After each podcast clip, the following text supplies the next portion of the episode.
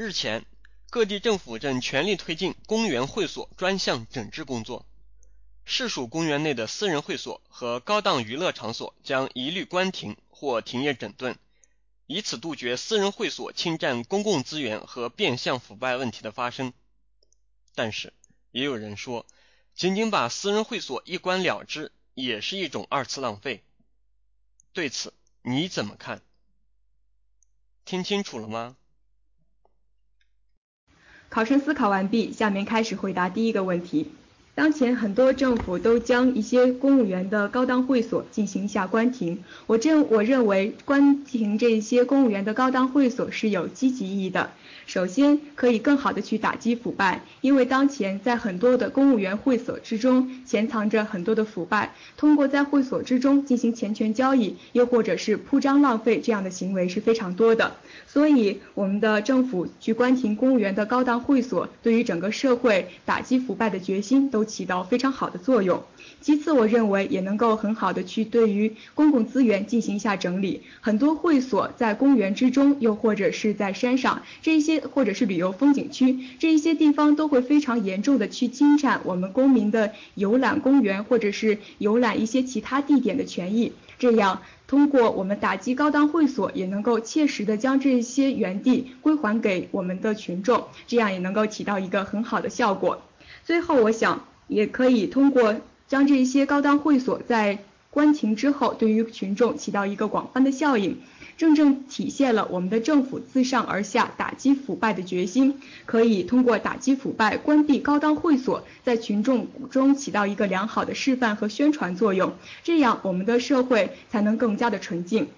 但是不容忽视的是，群众的说法也是道有道理的，一些。会所在关停之后，的确可能造成二次浪费，所以为了能够更好的使用这些公共资源，打击腐败，我们还应该从多方面入手。首先，从政府而言，还应该加强打击腐败的决心。对于一些不合规的一些会所、高档会所，特别是能够滋生公务员腐败的会所，一定要采取严厉的制度、高压的制度，去确保这些会所关停。其次，我认为在这些会所关停之后，我们的政府也应该进行一下统一的调研和考核，去了解一下我们民众的心声，了解一下民众希望这些会所改建成什么样的一些场馆，例如是公众图书馆，又或者是老年人活动室。通过这样一种方式，也能够切实的将原来可能会造成贪污腐败的地点，变成我们群众的乐园。最后，我想我们也应该加强我们的。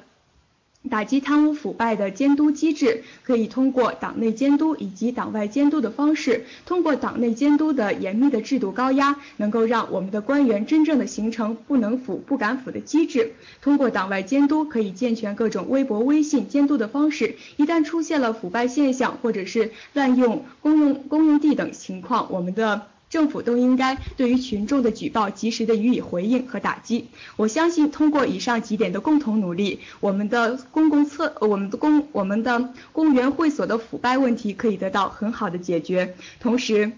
我们也可以很好的去解决二次利用的问题，能够让这些会所成为我们老百姓切实的乐园。考生第一题回答完毕。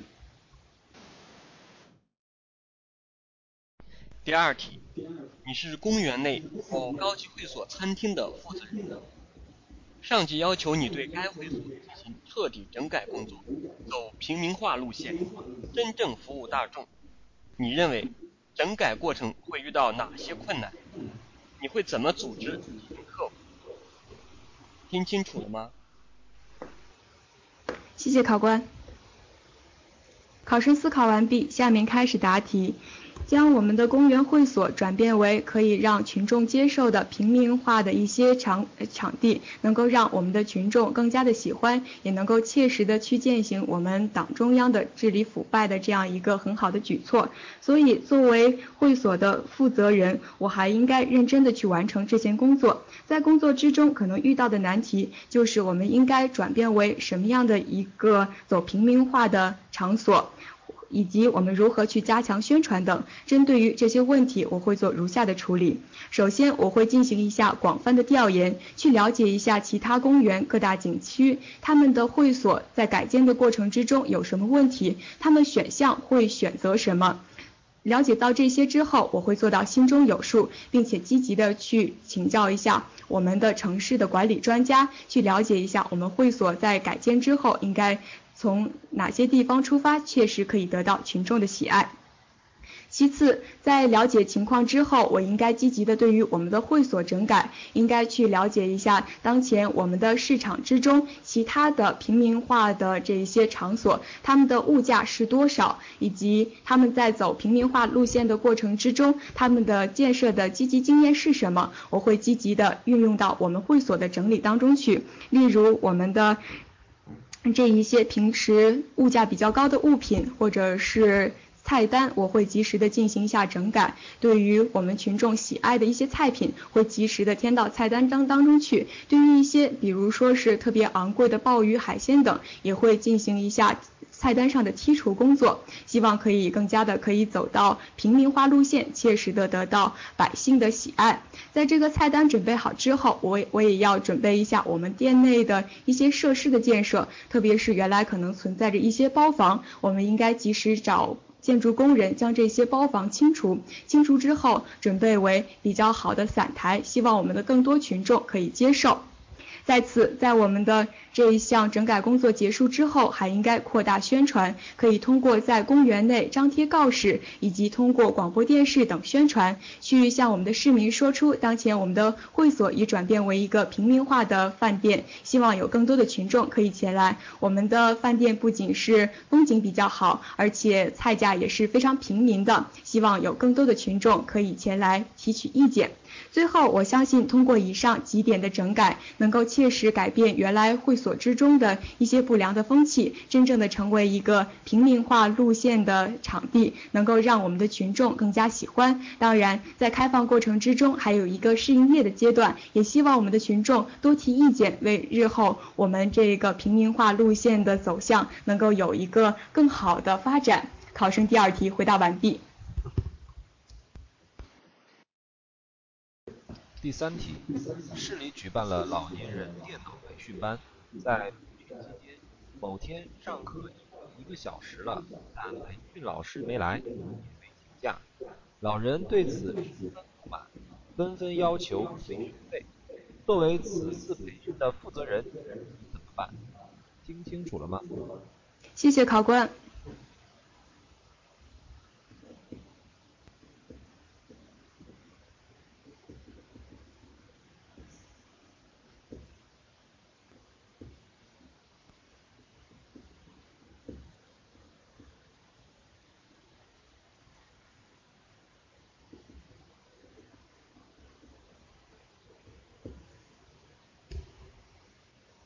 考生思考完毕，下面开始回答第三题。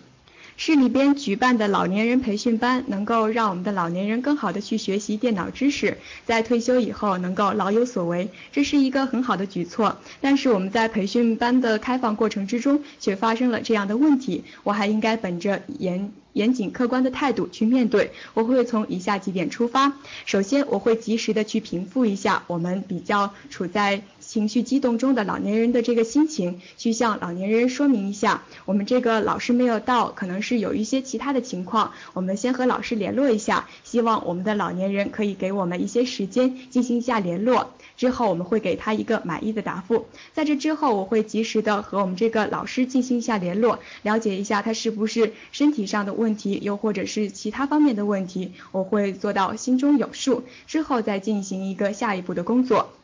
其次，我会针对于不同的情况进行具体的处理。如果是我们的老师确实是身体上面的原因的话，不能够前来上课，我会和我们的这一些老年人进行一下协商，看看我们的课程是不是可以推迟一下。在推迟之后，我会聘邀请我们培训班的其他电脑技能比较好的老师前来帮助这些老年人学习，并且我也会和老年人说明学习电脑的好处，能够更好的去和他们的子女以及。孙子孙女进行交流，这也是一个很好的沟通方式。希望他们可以很好的去接纳我的建议。如果是我们这名培训班老师能够及时赶来的话，我也会请这名培训班老师及时的向我们这些老年人进行道歉。希望培训班老师在以后的工作之中能够严守时间，做到更加严谨，帮助我们的老年人学习知识。在以上工作都进行劝说之后，如果老年人还是坚持他们自己的想法，那我也会依照我们的规章制度，对于老年人进行退费。同时，我们也会去送给我们老年人一些电脑学习的资料，希望他们即使不在培训班里，也能够在家里自学成才。希望老年人在以后的退休生活之中可以过得更好。我想通过以上几点的措施，能够切实的去解决这个问题。同时，我也应该反思一下，我们在课程建设之中，可能存在着一些问题，在以后的课程开展之前，应该和老师积极沟通，争取把我们的这项培训班做得更好。考生第三题回答完毕。第四题，你是一名交警，一名身穿警服的地铁警察将私家车停在了地铁口的人行道上，你让他把车开走，他执意不肯，还出言不逊。声称有本事你就把车开走，此时你怎么处理？听清楚了吗？呃，请考官再读一遍题，谢谢。第四题，你是一名交警，一名身穿警服的地铁警察将私家车停在了地铁口的人行道上，你让他把车开走，他执意不肯，还出言不逊，声称。有本事你就把车开走，此时你怎么处理？谢谢法官，听清楚了。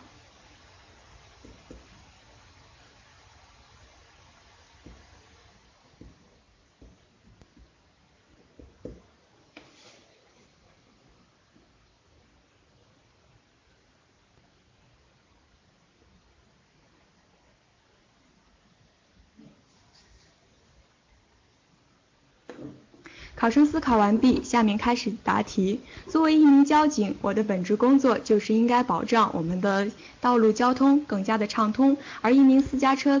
而一名地铁警察却将私家车停在路口，阻塞了行人的通道。对于这个行为，我还应该及时的进行处理。我想我会从以下几点出发。首先，我会及时的前去找这一名地铁警察，说明情况，说明我们还有许多其他的地方是可以停车的，这些地方也是非常方便，而且不会阻塞行人的通道。希望这名地铁警察可以配合我们的工作。我们同属于为人民服务的这些。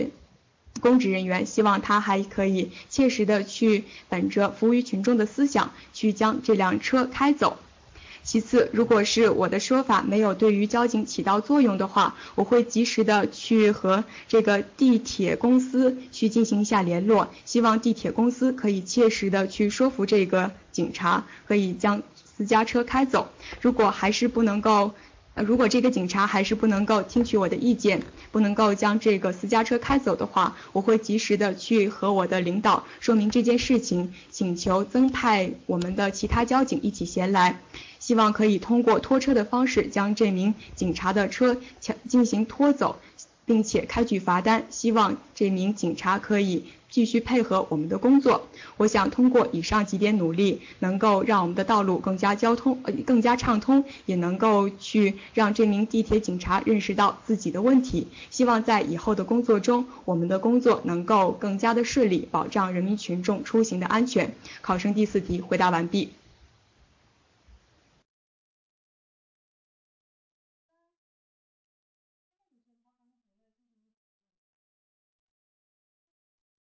第一题，